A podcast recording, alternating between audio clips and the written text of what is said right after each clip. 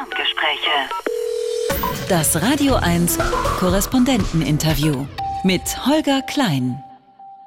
Diesmal kabel ich mich mal wieder nach Südamerika, nach Argentinien. Also nicht wirklich nach Argentinien, weil Anne Herberg, die sitzt in Rio in Brasilien, aber zu Annes Berichtsgebiet gehört Argentinien. Und auch da erreiche ich sie irgendwie nicht, weil Anne gerade ein paar Tage in Deutschland ist. Hallo Anne, wo, wo, wo erwische ich dich gerade? Du erwischt mich im Schwabenland in Süddeutschland, in Tübingen. In Tübingen? Wie, wie ist denn das so, wenn man vom anderen Ende der Welt zwischendurch mal nach Hause kommt? Ja, es sind lange Flüge und der Temperaturunterschied ist natürlich auch etwas anders.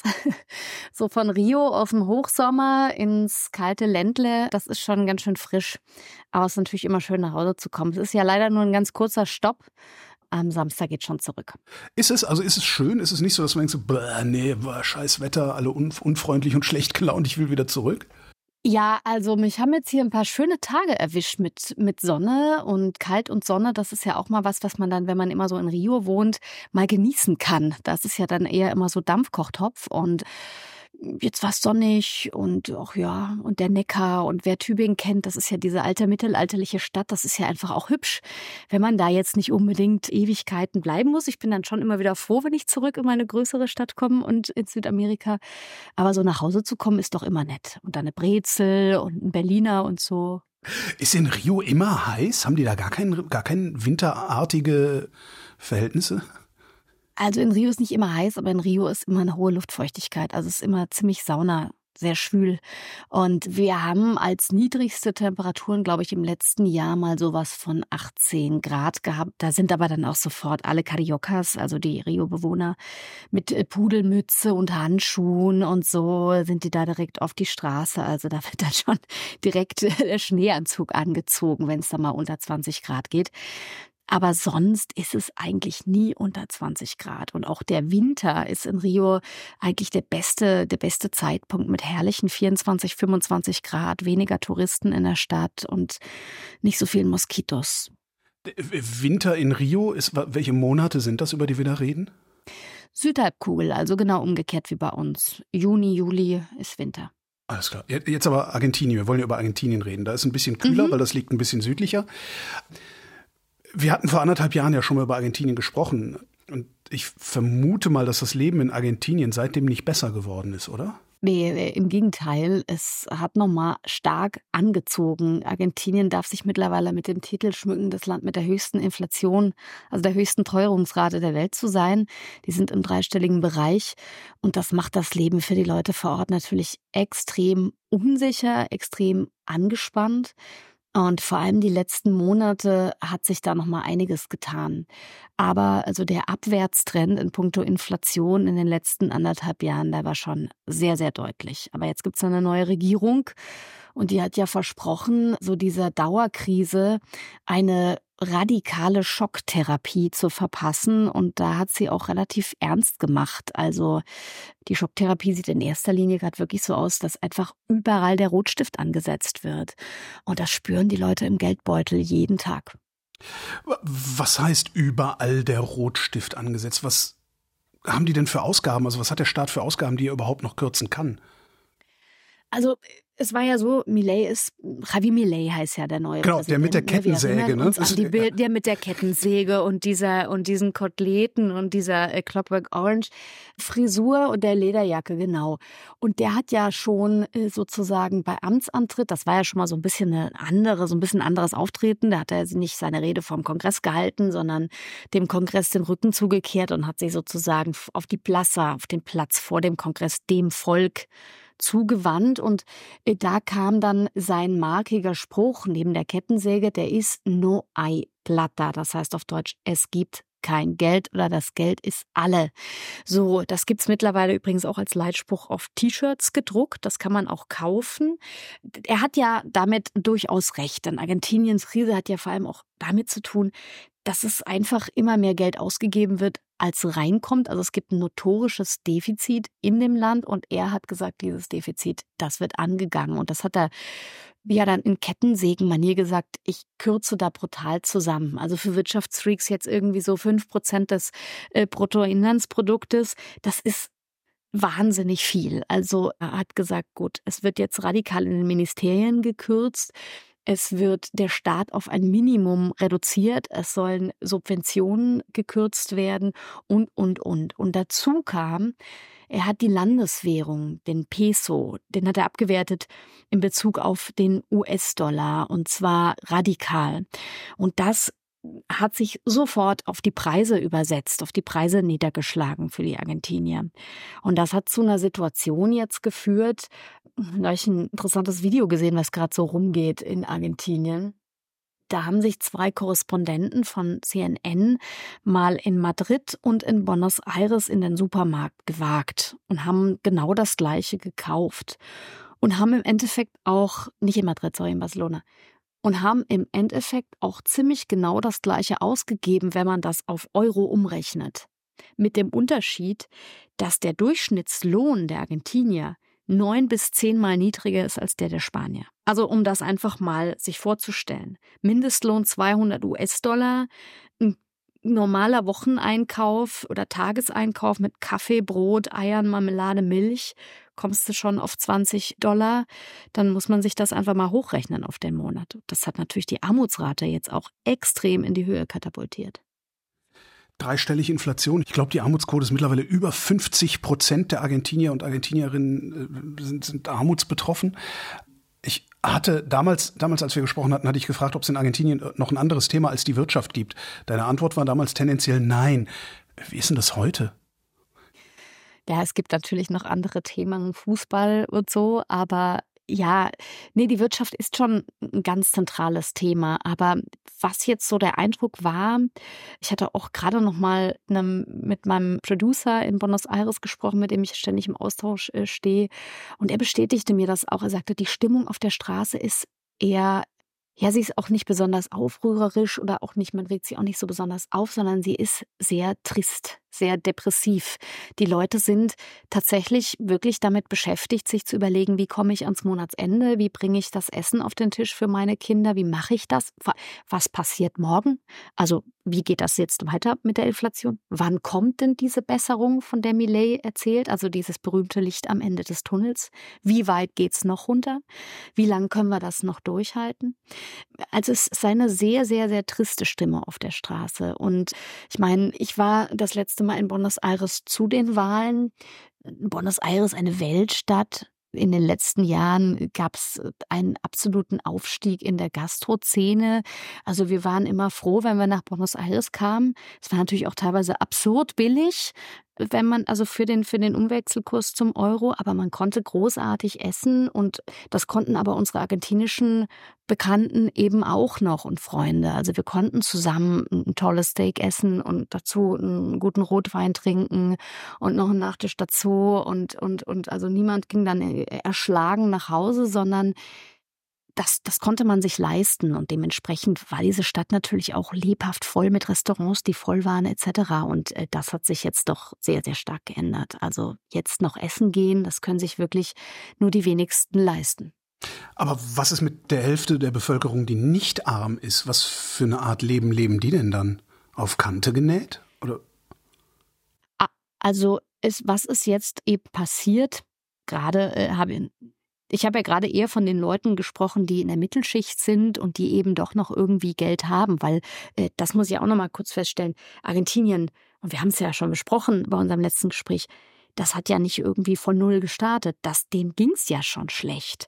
Also Millet war ja auch, die Wahl von ihm war ja auch äh, unabhängig jetzt von Leuten, die wirklich ihn wegen seiner libertären, während seiner libertären Diskurse und seinem ideologischen Stand äh, gewählt haben und da wirklich so der innere Zirkel sind, haben ihn ja viele Leute auch gewählt, die gesagt haben, wir brauchen was anderes. Wir trauen den bisherigen Politikern überhaupt nicht mehr zu, dass sie hier irgendwas ändern, weil es ändert sich ja seit Jahren nicht. Und die Politiker wirtschaften in die eigene Tasche, lösen die Probleme der Leute nicht, es passiert nichts. Also es war ja auch teilweise eine sehr, sehr große Frustwahl weil es dem Land einfach schon extrem schlecht geht. Und ich meine, ich war so oft unterwegs, auch in den ärmeren Vierteln, die ja immer größer werden rund um Buenos Aires und in Buenos Aires. Und man sieht dort beispielsweise die Arbeit, die die Kirchen machen, die die sozialen Bewegungen machen, mit den Suppenküchen. Ich kenne Leute, die können nur deswegen warm essen am Tag, weil irgendwie Caritas oder eine soziale Bewegung da einen großen Eintopf kocht und den rausgibt an die Leute. Die können sich kein eigenes Essen mehr leisten. Also da zerfallen ja auch Familien. Das ist äh, eine ganz große Angustia, sagen die Argentinier immer. Also das kreiert auch eine große Angst, mit dem man da äh, in den Tag lebt.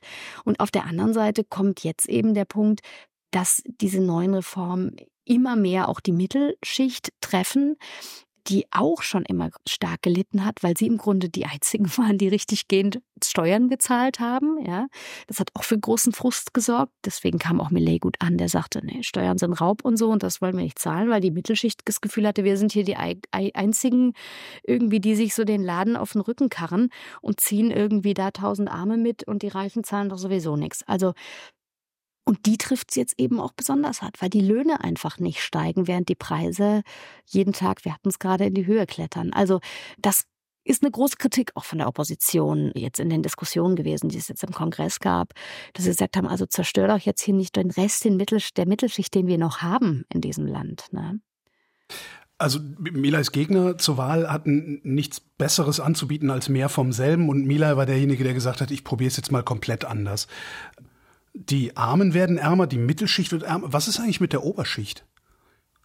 Ja, also es gibt unterschiedliche Standpunkte. Es gibt aus der Oberschicht Leute, die ihn unterstützen und es gibt auch Leute, die ihn nicht unterstützen. Man muss vielleicht das dann auch noch einordnen und sagen, Argentinien ist ja zusätzlich nicht nur wirtschaftlich ein sehr polarisiertes Land mit einer großen sozialen Ungleichheit, sondern natürlich auch ideologisch ein sehr polarisiertes Land.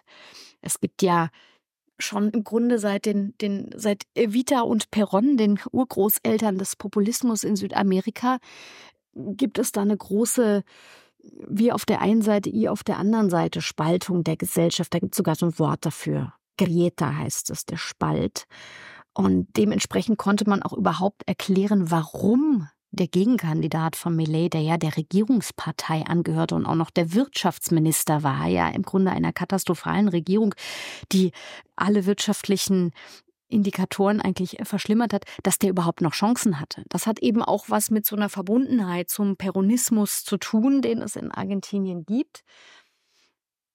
Aber, aber ja, im Grunde kann man sich dann auch sagen, dass also ein Wirtschaftsminister einer Krisenwirtschaft tritt bei den Wahlen an. Natürlich hatte der sehr wenig Chancen. Zu deiner Frage zurück. Die Opposition. Es ist natürlich alles komplizierter. Millet hat die Wahlen ja auch nicht alleine mit seiner libertären Freiheitspartei La Libertad Avanza gewonnen, sondern er hatte seine 30 Prozent in der ersten, im ersten Wahlgang und dann haben sich relativ schnell die rechtskonservative, ein Teil der rechtskonservativen Opposition haben sich zu ihm rübergeschlagen sozusagen und haben gesagt, den unterstützen wir. Darin ist diese rechtskonservative Opposition zerbrochen. So, das sind so die politischen Sachen, die jetzt auch noch äh, im Hintergrund abgehen. Der bürgerlichere, zentristischere Teil hat gesagt, das machen wir nicht mit, wir unterstützen, das ist ein Populist, wir sind Republikaner und so weiter, da gehen wir nicht mit. Aber der Teil, der selber auf der rechtspopulistischen Seite einzuordnen ist, der ehemalige Präsident von Argentinien, Mauricio Macri, der war 2015 schon mal an der Macht, ist mit keinen großen Umfragewerten raus. Der hat ihn jetzt sozusagen stark unterstützt. Und manche interpretieren das auch so, dass sie sagen, ja, das ist jetzt irgendwie Macris Versuch, so ein bisschen durch die Hintertür seine zweite Präsidentschaft da zu führen. Der hat da in der Regierung auch Schlüsselpositionen mit seinen Leuten besetzt etc. Also äh, auch politisch ist das ein ganz spannendes Experiment, inwieweit Millet, der Kettensägenmann, und ja für sogar in Deutschland für viele Ultraliberale äh, so eine Leuchtturmfunktion hat mit seinen libertären äh, Ideen gegen den Staat, gegen Steuern und so weiter. Inwieweit dieser Millet überhaupt der Millet ist, der jetzt regieren kann, weil er natürlich auch in einer, in einer Regierung und mit einem Kongress zu tun haben hat, wo er nicht nur alleine dasteht. Also wenn äh, Millet und der äh, rechtere Teil der Rechtskonservativen, wenn das die, po die Rechtspopulisten sozusagen sind, dann die Peronisten die Linkspopulisten? Ist Oder ist das nochmal eine eigene Pop ne? Okay. oh je.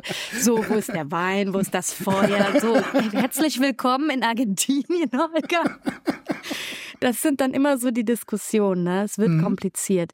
Der Peronismus ist, glaube ich, die ideologisch am meisten biegsame politische Bewegung. Ich nenne es nicht mal eine Partei, weil das irgendwie, das hat auch viel mit Emotionen zu tun, mit Zugehörigkeit, mit, das ist so ein bisschen auch wie so ein Fußballclub. Also das wird auch so durch die Generationen durchgetragen.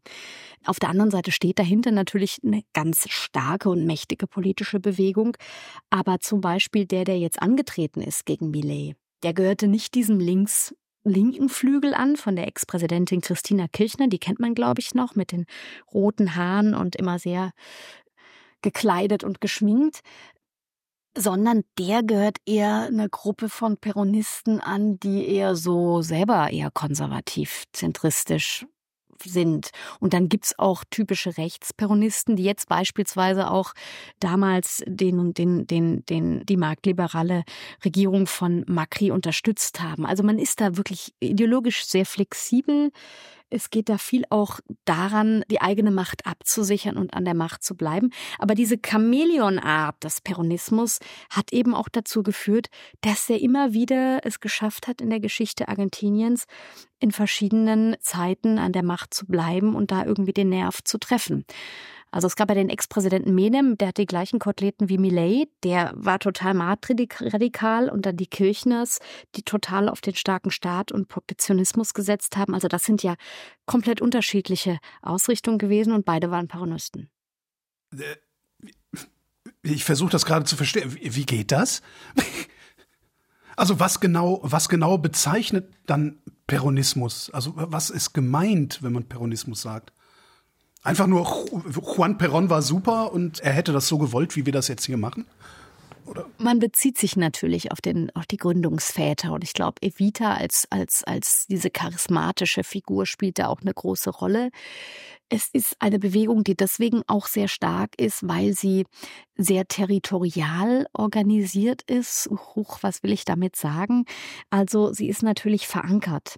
Beim Peron war das so, dass er es ja geschafft hat, äh, seine Macht vor allem zu sichern, indem er sozusagen, ich bin Vater Staat und dass die Evita, die Mutter Nation und dann kommen da die Gewerkschaften. Also er hat seine Macht ganz stark auf die Gewerkschaften gestützt, was auch dazu geführt hat, dass die Gewerkschaften heute unglaubliche Macht haben. Auch dagegen will Millet ja vorgehen. Da applaudieren ihm viele, weil sie der Meinung sind, also das ist ja mittlerweile fast eine mafiöse Gruppe äh, geworden. Tatsächlich, ist das wirklich so? Also teilweise schon. Das kann ich jetzt wirklich ganz offen so auch ins Mikrofon sagen. Wenn wir einen wichtigsten Gewerkschaftsführer haben, der in einem Privatwohnviertel lebt, in einem richtig großen Haus und noch Chef des eines der größten Fußballvereine ist und so weiter und so fort, hat man schon das Gefühl, also die sind eher so an ihren eigenen Interessen mehr interessiert, als da wirklich für die Arbeit Arbeiter und Hemdlosen zu kämpfen. Also das kann man durchaus sagen. Aber es gibt eben auch eine ganz große Arbeit der Peronisten immer an der Basis. Die sind mit den sozialen Bewegungen sehr eng verwurzelt und haben dadurch immer noch eine ganz andere Verhandlungsmacht und haben auch eine ganz andere Folklore nochmal auf der Straße. Also grundsätzlich ist es ja so, dass in Südamerika Politik immer so einen leichten populistischen Touch hat für von uns aus gesehen. Die Peronisten sind als populistisches Movimento Bewegung geboren und Sie haben diese Folklore auch. Also die mobilisieren viele Menschen auf der Straße, machen große Kundgebungen, es gibt Lieder und so weiter und so fort. Aber sie haben sich halt immer, und das ist so das große Emblema des Peronismus, auf die Fahnen geschrieben, die soziale Gerechtigkeit. Und das ist ihnen eben jetzt auch zum Krux, zur Krux geworden, weil das konnten sie nicht mehr erfüllen, dieses äh, Versprechen. Da wurden jetzt tolle Politiken durchgesetzt, was soziale Rechte angeht und so weiter, aber die Leute konnten sich keine keine Wohnung mehr leisten und äh, konnten von ihrem Lohn nicht mehr ihr Essen bezahlen. Also dieses Versprechen haben sie ihren Wählern eben nicht gegeben. Und deswegen haben sie auch ihre Glaubwürdigkeit verloren. Du sagtest, die Gewerkschaften sind sehr stark in Argentinien, teilweise mafiös. Die Peronisten verteilen die Peronisten Wohltaten? Sind die dafür verantwortlich, auf diesem Weg Argentinien ruiniert zu haben? Weil ne, die Erzählung ist ja, Argentinien war vor dem Ersten Weltkrieg oder wann auch immer das war, eins der reichsten Länder, wenn nicht das reichste Land der Welt. Und dann, dann ist es abgewirtschaftet worden. Ist das tatsächlich eine, eine Folge eines zu großen Sozialstaates? Also der Sozialstaat ist im Grunde zu groß für das, was Argentinien einnimmt. Das ist auf jeden Fall ein Fakt. Aber mir ist diese, dieser Satz, den du da gerade zitiert hast, habe ich ja auch schon so oft gelesen. Einmal war Argentinien das reichste Land der Welt. Millet wiederholt es ja auch zum Ermüden. Auch dieser Mythos oder diese Gründungslegende von wir waren einmal das reichste Land der Welt, dann kamen die Peronisten und haben uns zugrunde gerichtet. Das ist natürlich jetzt auch ein bisschen schwarz-weiß gemalt, würde ich mal sagen. Ich habe mit vielen Wirtschaftswissenschaftlern in meiner Zeit schon über diese Theorie geredet. Grundsätzlich waren peronistische Regierungen oft an der Macht. Natürlich haben sie ein, eine Verantwortung für viele Politiken, aber bestimmt nicht die einzigen. Und man kann auch, Gott, weitaus früher anfangen und sich fragen, was hat es eigentlich mit einem Land wie Argentinien gemacht, dass sie eine sehr restriktive Landverteilungspolitik hatten, also dass praktisch Arbeiter im Grunde nie die Möglichkeit hatten, auf Land zugreifen zu können, anders als den Vereinigten Staaten. Was hat das mit einem Land gemacht, das sehr viel später überhaupt erst in Bildung oder Soziales investiert hat? Also dieses, es war mal das reichste Land der Welt, da gibt's große Diskussionen drüber, vor allem auch deswegen, weil man gar nicht so richtig genau die Daten hat, um das genau zu vergleichen, äh, wenn man 100 Jahre zurückgeht. Aber sicher ist ein großes Problem, dass der Sozialstaat in Argentinien einer ist, der, sage ich mal, einen Anspruch an sich hat wie ein deutscher Sozialstaat, aber die Einnahmen einfach des Staates nicht mitmachen. Und dazu kommt, das liegt aber nicht nur, dass ich, weil ich den Leuten Sozialhilfe zahle, sondern es liegt auch daran, weil der Staat eine extrem geringe Fähigkeit hat, Steuern einzutreiben. Also die Argentinier beschweren sich immer über die Steuern, aber es wird unglaublich wenig an Steuern gezahlt in Argentinien. Die, die, die meisten Steuern zahlen in Argentinien, sind im Grunde die Armen, weil die durch die Inflation und vor allem auch durch die Mehrwertsteuer, die extrem hoch ist in Argentinien, nämlich 21 Prozent, einen großen Batzen zahlen müssen, während die Spitzenverdiener, und das gibt es ja immer wieder, ganz oft Wege und Schlupflöcher finden, um ihr Geld irgendwie außer Landes zu bringen oder um eben an den Steuern, an den Steuern vorbeizukommen. Deswegen gibt es in Argentinien auch immer mal wieder, Millet jetzt gerade wieder angekündigt, die Pläne, wer jetzt sein Geld zurück in den Fis also nach Argentinien bekommt, der muss keine Strafe zahlen, sozusagen. Ne? Das heißt dann Blanqueo. Also das gibt es immer wieder. Das hat damit zu tun, dass ja, wenig Steuern gezahlt wird. Es gibt extrem viele Privilegien in Argentinien, die, wo man wirklich rangehen muss und die abschaffen. Gerade warum müssen jetzt zum Beispiel Richter keine Steuern zahlen etc. Also es gibt sehr viel, was schief läuft. Deswegen klatschen auch viele bei Millet und sagen doch einiges, was er sagt, das muss gemacht werden. Es muss einfach gemacht werden. Das Problem ist, oder was eben wirklich für Sorge, Sorge bereitet, ist die Art und Weise, wie es gemacht wird, weil die Argentinier wirklich ächzen. Also das Land ist wirklich, schlittert immer mehr wirklich auf den Punkt zu, alle warnen, Kirchen warnen und so weiter und sagen, also wir sind gerade echt am Limit. Und wir zerstören nicht nur eine Mittelschicht, sondern wir, ja, wir rauben einer ganzen Generation im Grunde die Möglichkeit, sich weiterzuentwickeln. Das gab es ja schon mal, 2001, die riesengroße Finanzkrise.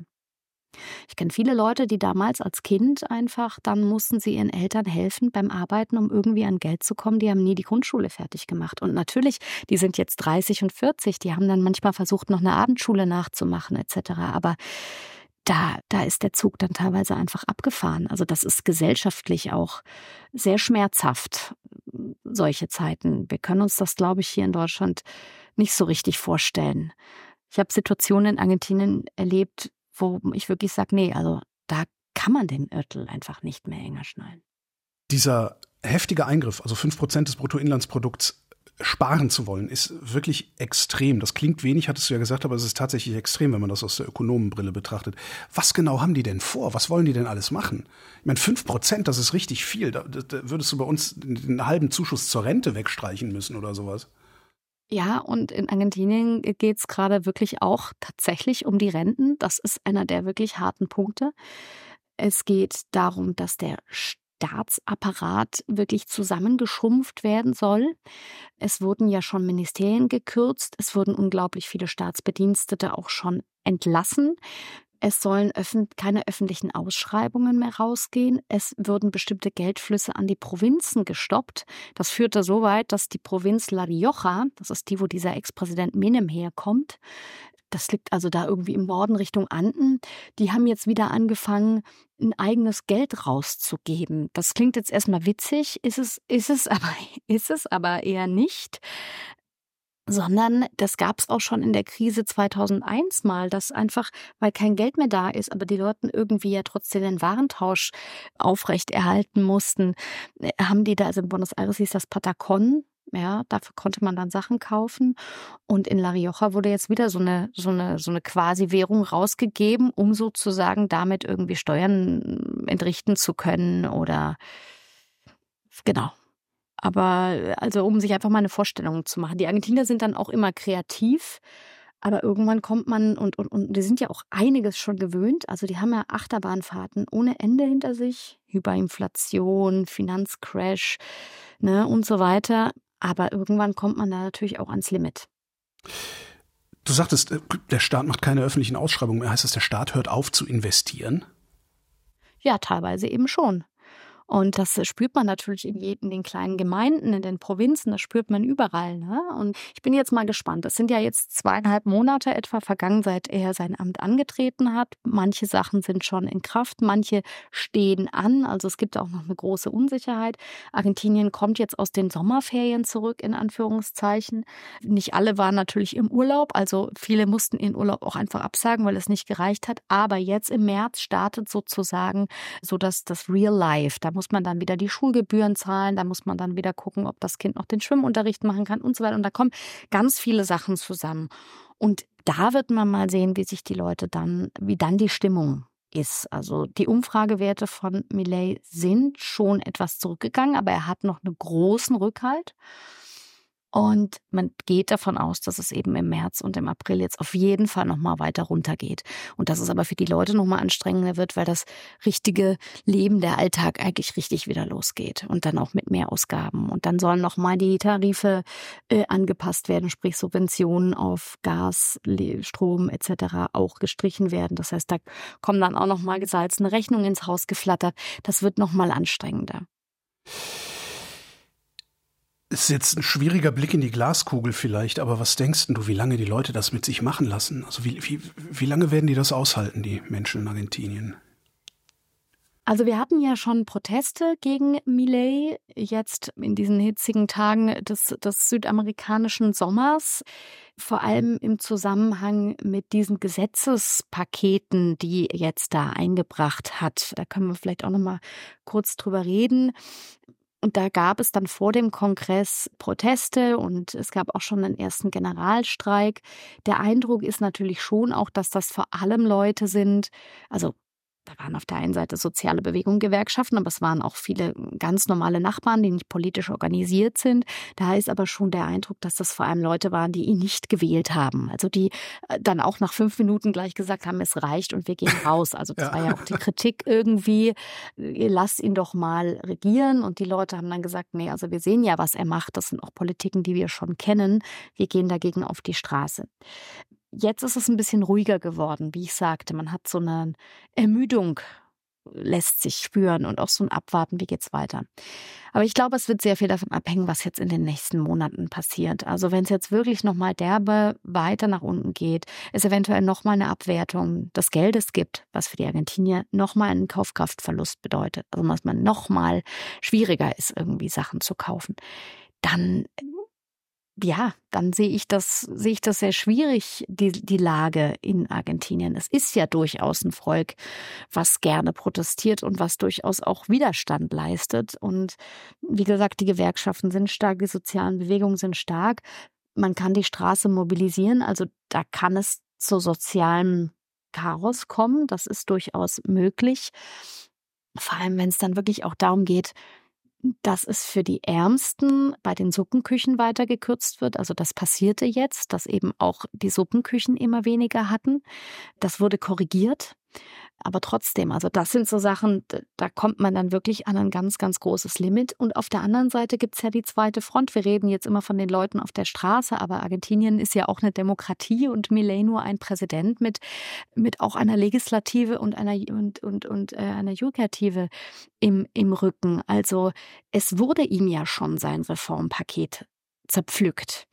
Also er hat auch politisch einen großen Widerstand. Relay hat ja direkt nach Amtsantritt zwei große Reformprojekte eingebracht. Äh, einmal per Dekret, wo es vor allem an die Arbeitgeberrechte ging, und dann ein sogenanntes Omnibusgesetz. Ja, das heißt so, weil da sozusagen 600 Einzelgesetze in einem Gesetzespaket so dicht hintereinander alle im gleichen Bus sitzen, sozusagen. Also das ist die Idee dieses Bildes. Das ist praktisch so ein Sammelgesetz. Ja, hier nimm alles gemeinsam, sag ja oder nein und dann machen wir alles. Und Millet hat aber selber keine Mehrheit im, im, im, im Kongress. Also er hat, oh Gott, wie, ich glaube, 38 von 257 Sitzen im Abgeordnetenhaus und im Senat, also noch weniger.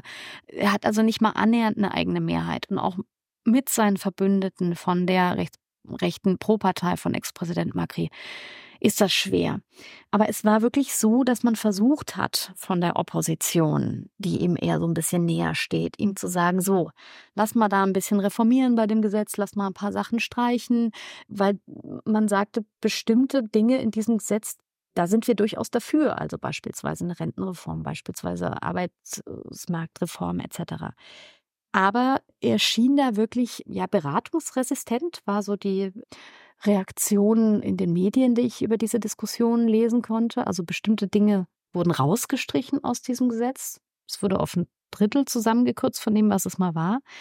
Aber es ging dann im Einzelfall eben am Schluss trotzdem nicht durch. Und das hatte wohl auch damit zu tun, dass sich die Regierung wenig dialogbereit gezeigt hat. Das war die Reaktion aus dem Kongress damals.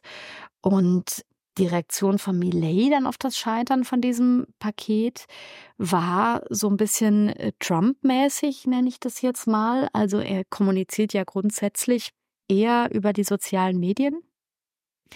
Und da gab es also Schimpfkanonaden gegenüber Abgeordneten, die als Kriminelle beschimpft worden sind. Und dann wurde eine schwarze Liste veröffentlicht auf X, ehemals Twitter, mit den Namen und Fotos der Abgeordneten, die nicht für das Gesetz gestimmt haben und dann in Millets Worten sozusagen sich gegen den Neuanfang Argentiniens gestellt haben, die sozusagen in seinen Worten zur Kaste gehören, die nur an ihren eigenen Privilegien festhalten wollen. Also es war sofort so ein Freund-Feind Logik, die da an den Tag gelegt worden ist. Und die können wir auch grundsätzlich beobachten, wenn wir jetzt so die ganzen Social-Media-Einträge von ihm und seiner, seinen engsten Leuten beobachten. Ist er geisteskrank? Uff. Das äh, behaupten manche, vor allem der ein Autor Gonzales mit Nachnamen, der hat dieses Buch geschrieben, El Loco. Andere sagen äh, Quatsch, das ist er nicht. Ich bin nicht sein Arzt, ich kann das nicht beurteilen. Grundsätzlich äh, hat er es ja in dieses Amt geschafft. Er hat durchaus einige äh, Attitüden, wo man sagen muss, okay, das ist jetzt nicht der normale äh, Politiker, sondern das ist auch jemand, der eher explodiert mit seinen Emotionen. Das finden ja aber viele seiner Wähler eben genau gut, weil sie sagen, er ist ein normaler Mensch. Wenn er weint, dann weint er wirklich. Wenn er schreit, dann schreit er wirklich. Und wenn er mal das A-Wort brüllt, dann kann ich ihn total verstehen. Also viele Leute sagen, die ihn gewählt haben, sagen, ich finde ihn natürlich. Authentizität. Mhm. Authentizität. Ganz genau. Was mir jetzt so aufgefallen ist in den letzten Wochen bei Interviews, die er mal gegeben hat, ich habe ihn als sehr müde wahrgenommen. Aber das ist auch normal. Ich glaube, das wäre jeder in der Situation.